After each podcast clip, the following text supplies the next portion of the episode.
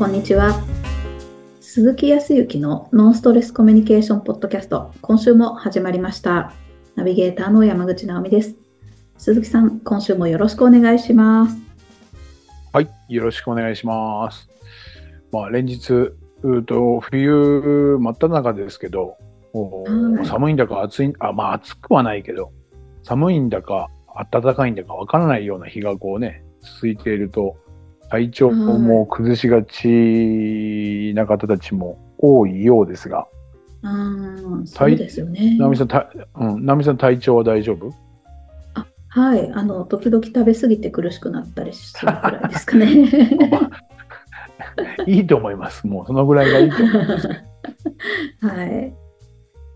なんだかんだ、まあ、当然雪降るところは雪降って、ね、あの震災もあって大変だったとかっていうのもあるけど、あとまた2、3日するとすごく暖かくてね。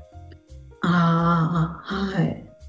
で、沖縄も寒い日が1月に入って、天気が悪くて続いたのもあるけど、うんとここのところもうずーっと20度なので、比較的暖かい。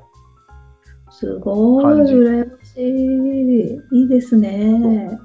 で、あの、本当に、ちょうどこの1月の、まあ、先週、えっ、と、先週ぐらい、半ばぐらいから、またあの、本州の方に、こう、ちょこ、ちょこと、えっ、と、伺うタイミングもあって伺うんですけど、やっぱり本州は寒いね。寒いと思 そりゃそうですよね。う。そうそうそうそう。本当にそれこそ寒くて。本当に体調に気をつけていただいて大変ですよね。そうそうそうそう寒暖差があると。うん。で、まあ、僕がこうしている仕事はもう、まあ、体一つなところもあるので、うん。まあそんなにねすごく気使ってるわけではないけど僕の場合はあ風邪をひ、えーひいてしまうとインフルエンザとか、まあ、時にはコロナとかになってしまうと、まあうん。まだねこう直美さんとこう1対1でこうやってお話セッションとかっていうけど面談をしているのであれば日にちはパッとずらせたりとかするかもしれない。お互いの日にちが合えばね。だけど、うん。こう研修とかね、えーとセミナーとか講演会ってなると、まあえっ、とまあす数十人から、まあ、数百人っていう規模のものはまだまだ僕はないんだけどでもうんそその方たちに迷惑がかかってしまうから結構移動中もお少しマスクをしたりとか。そう、あのー風邪をひかないようにちょっと、えーまあ、汗をかかない程度だけど、あの、羽織ったりとか、うん結構健康には、ここ本当数年レベルだけど気を使うようにはなった。あそうなんですね。うん、あとはやっぱり喉で声を出す仕事をしているので、はい。はい。まあ、とは言いながら、あの、その割にはたまにあの、何かこう、懇親会の後に、えっ、と、鈴木さんはカラオケはされるんですか？と、いや、好きですよって人前で歌うのも大好きだからって言って、じゃあ行きましょうって言うと、声張り上げてるんですね。翌日の勉強会とかで、す鈴木先生、風邪ですか？とかって、え、なんでですかなんかちょっと、かすれ声なんで、あ、すいません、昨日歌い続けたかもしれないみたいな。はい、過去に何度かあるんで気をつけなきゃいけないと思っておりますが。本当に。そう、羽目を外しすぎてね、歌いすぎる傾向があるので、これは気をつけなきゃとは思うんですけど。えーいいですそうそうね、そう明るい。はい、もう、とりあえず歌で発散してやろうっていうところもありますけどね。えーはいいいですね、そういうの。うんまあね、でも、あの、本当に体一つ、皆さんも本当に健康だけはね、どんなことがあっても、何かやりたいことがあっても、ね、まあそうしたらいろいろな人からこう、アドバイスももらったりなとかして、えっ、と、ドリンクはこういうの飲んだ方がいいですよとかね、うんミネラミネラル取った方がいいですよ、わかりました、みたいな。そういうアドバイスもいただけるのもありがたいけどね。はい。あはい。そうですね。そんな中でどうですか、最近は？私あの今思ったんですけどあの体調が悪い時とかなんか、はいちょっと今自分が無理してるなみたいな時ってなんか言えないんですよねその助けてほしいとかこれ手伝ってもらえませんかとか、なんかちょっとこれできなさそうですとかっていうのとかを言いにくいっていうのはあるじゃないですか。まあ言いにくいよね。わ、はいかる。うんなんとなくわかるような気がする。なんか、逆の立場だったら、えーそんなことあったんだったら言ってよって言うんですけど、でも、いざ自分の身になると、言えないもんだよなって思ったんですよ。その、地震で災害に遭った人とかも多分そうなんですけど、昔なんかそういうところお手伝いに行った時も、なんか、なんていうか自分で頑張らなきゃいけないって思ってたりするんですよね、そういう方とか。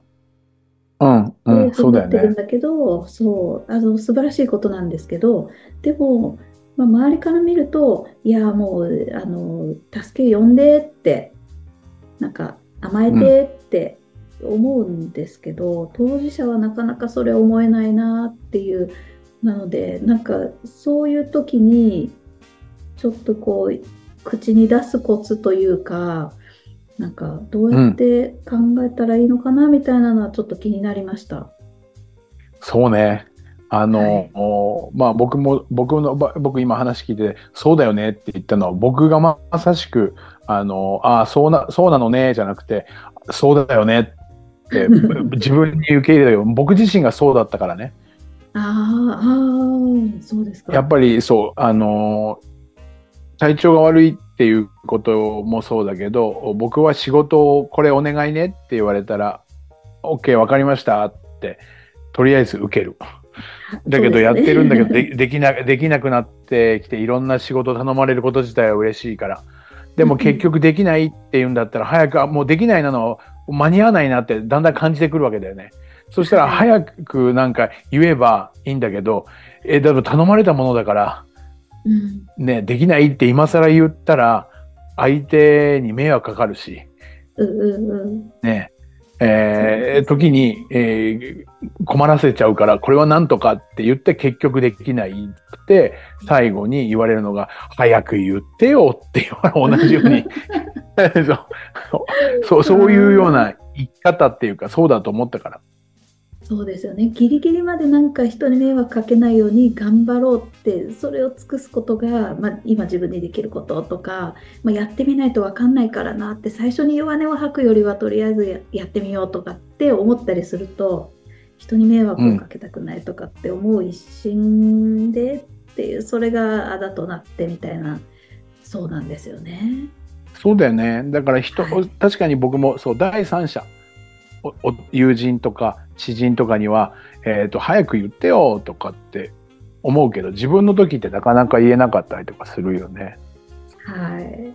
そうなんです。それで、それはちなみにななんでだと思う？僕はさっき言うもう言った通り、こう、相手に迷惑かけちゃうんじゃないかとかって言ったところもあるけど、なんか他にある、えーなぜそういうふうに言えなくなっちゃうのか。えー、なんか甘えちゃいけないよねっていうのはうん。あ根っこにあるような気がしますね。なんか、うんと、まずやってみようよ。頑張って弱音を吐くとかっていうのがなんかい言っちゃいけないような言葉だったりする気がしてうん。甘えるのもね。えーちょっとできないかもしれない助けてほしいできれば手伝ってほしいですとかっていうのも早めに言うってちょっとなんか先出しじゃんけんみたいな なんか 卑怯？あ、ひ卑怯ね。ああ、まあそうね。わかりましたそれを言ったらなんかどう思われるかっていうとあのいやこの人ってちょっとなんか嫌だ嫌だなっていうかなんかちょっと信用できないなとかなんかそういうネガティブに思われるのが嫌みたいなのがありそうです。ああ、まあ、えーそうすると、まあ、僕もそこだけど、僕も自分自身を深掘りっていうか、自分自身をこう、見つめた時があって、それってどうなのって思ったけど、やっぱりなんかプラ自分のプライドとかね、やっぱり嫌われたらどうしよう。できない人間って思われたらどうしよう。そう。だからもう甘甘えん坊とか、何でもかんでも人に頼めばいいと思ってるんでしょみたいに思われたらどうしようみたいな。自分が、そう。相手を傷つけるというよりか、自分をき、自分が傷つくのが嫌だったりとかするんだよね。本当ですね。迷惑な人になりたくない。そんな人にはなりたくないみたいなプライドとかありますね。うん。そう私はありました。そう。うん。だから、どちらかというと、そうではないようにし,、ね、すればいいんだけど、おはい。じゃあ、そのためにはどうするかって言ったら、まあ、今で言ったところって全部否定的に捉えることでね、相手に迷惑をかける。迷惑をかけるっていうことは、えっ、と、肯定的じゃない、否定的なことだよね。わまあ、いいか悪いかで悪いイメージ。うんうんで、うん自分のプライドが傷つくとか、嫌われちゃうとか、これもひ否定的な、マイナスなことだよね。はい。はい。そうだよね。それをうん、えーと進んでお願いができる。助けてみたいな。そんなのは、なかなか本当に、えーうーんと横文字で言ったらパラダイムシフトだよね。捉え方をガコーンって変えるって、なかなかね、難しいよね。はい。いざといった時に。うん。まあ確かにこれも癖になってるから、やっぱりいざ頼もうと思ったら頼めないって、まあ日本人のいいところでもあると思うんですよ。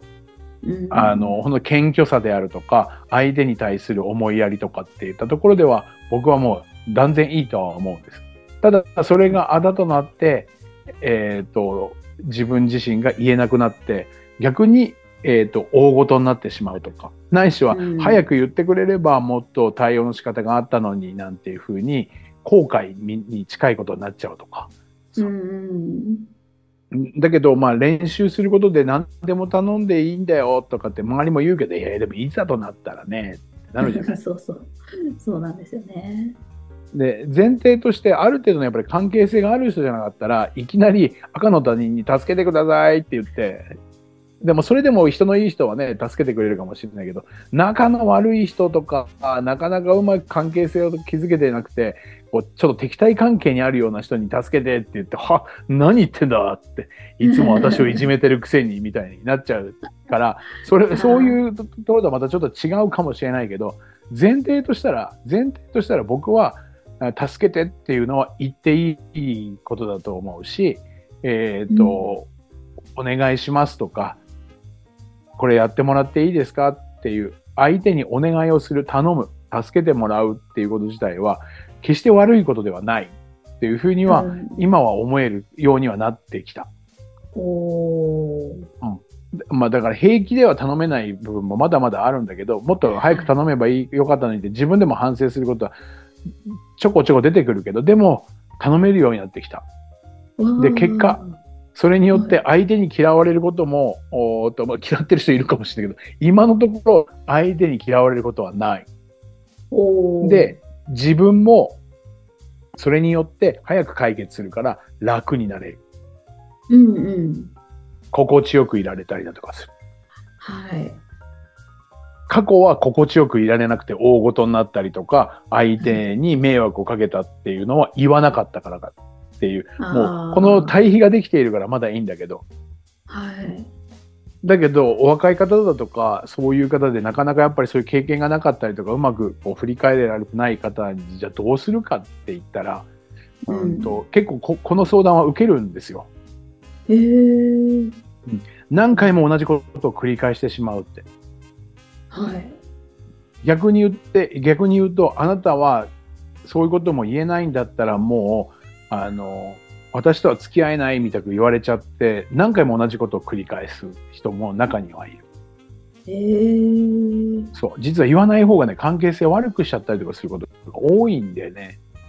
ああ、そうですか。そう。うんということは妄想なんだけど、じゃあ実際どうするかっていうことでお話ししたら、お話を仮にすればね、はい。僕が考察をし、考察っていうかまあ考えてみると、やはりその、助けてとか、お願いしてもいいですか、とか、はい。っていうこの言葉をね、言葉にフォーカスしちゃってるんだよね。助けてっていう言葉はい。はいい言葉じゃないとか、うんそうすると相手を傷つけて、まあ相手が、えー相手に迷惑をかけてしまう。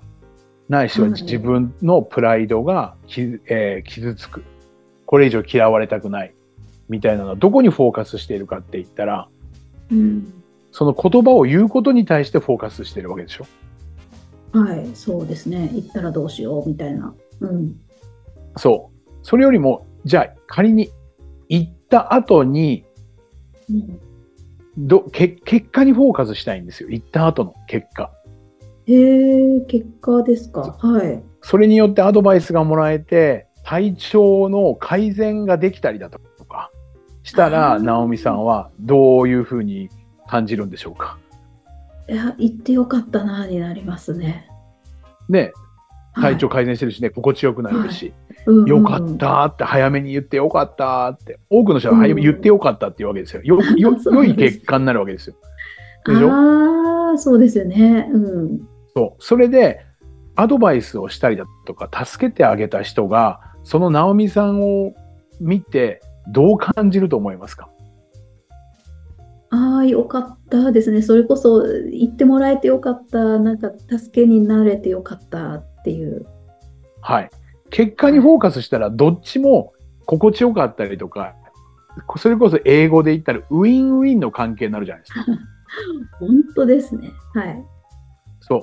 なので、言葉にものすごく、言葉の、言葉の使い方だとかっていうところで、日本人ってものすごく言葉を、にすごくこう、フォーカスするから、それは大切なことなんだけど、言葉じゃなくて、その後の結果がどうなるかっていうことのいいイメージの妄想をした方が、それだったらいい。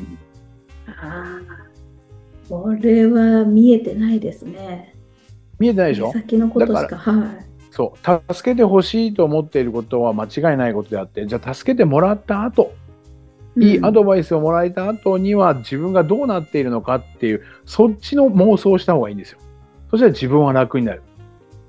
さらに相手の立場として、えー、そんなことなの？って言ってしょうがないなと思うかもしれないけど、助けることによって、いやー本当に体調が良くなりましたとか、仕事がうまく進みました。それであの売り上げもよく上がりましたとかっていう、そういうことだったら相手も教えてよかった、アドバイスしてよかった、うん役に立ててよかったってこれもよかったじゃない。そうですね。そう。そうすると、助けてっていう言葉は、うんうん悪い言葉ではなくて、良い結果を生むためのものであるから、早く良い結果を求めたいんだと思ったら、早く助けてほしいっていうふうに言ってくださいっていうこと。メンタル的な部分は特にそうなのね。自分だけ抱えてなくて、ちゃんと、それは逃げてることじゃないですよ。悪いことじゃないですよ。ちゃんと言ってくださいね。で、僕らはカウンセラーの仕事をしてたとしても、その人が改善されて、やっぱり日常と同じせ日常の生活を取り戻すすことができたら僕としても嬉しいし、幸せだし。うんうんで、も、カウンセリングを受けに来る人はこんなこと言ったって分かってくれないとか、あで、逆にそんなバカじゃないのなんて思われたくないとか、あ、はい。時にこんなちっちゃいことで相談していいのかみたいに。そしたらわ、先生に迷惑ですよねみたいに。ああ。そう。迷惑をか、相手には迷惑をかける。そして自分自身はプライドが傷つくって言ったところではなくて、それをその言葉にフォーカスしすぎてる。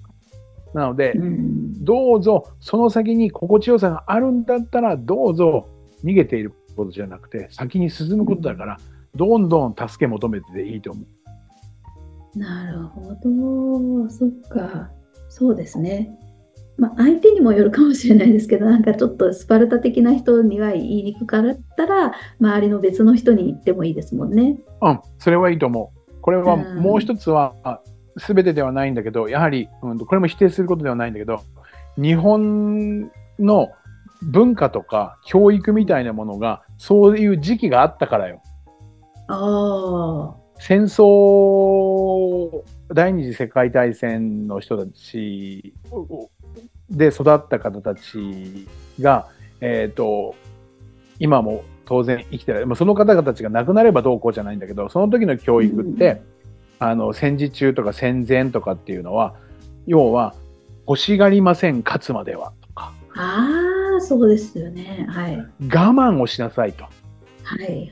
耐えることが全てです。そうすればうん耐えれば必ず結果はいいことになりますよ。みたいな教え方で教育を子供の頃から受けているから、確かに我慢することって必要。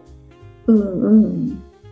そう。だけど、今はやっぱりそれっていう教育は、まあ間違っ、全ては間違いではないけど、逆に今みたいな直美さんの言うような僕が言うようなことを生み出してきていることも事実。うん、だとしたら決してそれにとらわれることなくて辛い時にはもう辛いって言ったら全然構わない。助けてほしいで助けてっていうことによって私だけが幸せになるんじゃないの？じゃない、その言うアドバイスをした方も役に立てて幸せですっていう貢献ができたわけだから。どうぞ、はい。助けてって言った方がいいと思います。明るくは言えないと思うけど。そっか。それこそ今言えないような方がもしもいらっしゃるんであれば、どうぞ助けてって言っていただいて。はい。だから、だから、あの、今、あの、震災でね、震災で、あの、ご年配の方、80代、90代の方って、言えないから外にも出なくて、私一人でって、抱えて我慢してる人たちが多いかったりとかするの。なので、、えっ、と、一人暮らしをされてらっしゃる方に慰問をしたりだとか、そういう方たちいるじゃない？やっぱり、ねはい自分からはね、助けてなんて言えないっていうふうに思っている人たちっていうのは、やっぱり戦前戦中を経験してそういう教育を受けているから、我慢をすることっていうのが美徳とされていいる人たちっていうのはやっぱりそうなの。だから助けてとか、荷物持ってって言って全然構わない。あなるほど。あよかった。そっか。え言葉じゃなくて結果にフォーカスしたら確かに考え方すごく楽になりました。はい。ぜひね、はいそういうような、こう、周りにも、ぜひぜひ、結果イメージして、そこにいいものがあるんだったら、どんどん言ってって。はい。一人で抱えてても解決できなかったら、結果がついてこないんでね。ああ、こんいいこんな、こんな話のロジックが分かれば、えーはい相談さする側も、お願いする側も、お願いされる側も心地よくできるからね。はい。というふうには思います。ぜひご参考にしてください。はい。ぜひぜひ、あの、人にもこれ広めて、このお話を、なんか、この文化を作りたいですね。そうそうそう。もうぜはいひ、その方がやっぱり助け合いになるからね。はい。ああ、ありがとうございました。ありがとうございます。それでは最後にお知らせです。ノンストレスコミュニケーションポッドキャストでは皆様からのご質問をお待ちしております。コミュニケーションでのお悩み相談や、こんな時どうするのなんていうご質問を鈴木さんにお答えいただきますので、皆様どしどしご質問ください。ポッドキャストの詳細をご覧いただきますと、質問フォームが出てきますので、そちらからご質問をいただければと思います。それでは今週はここまでとなります。また来週お会いしましょう。鈴木さん、ありがとうございました。ありがとうございました。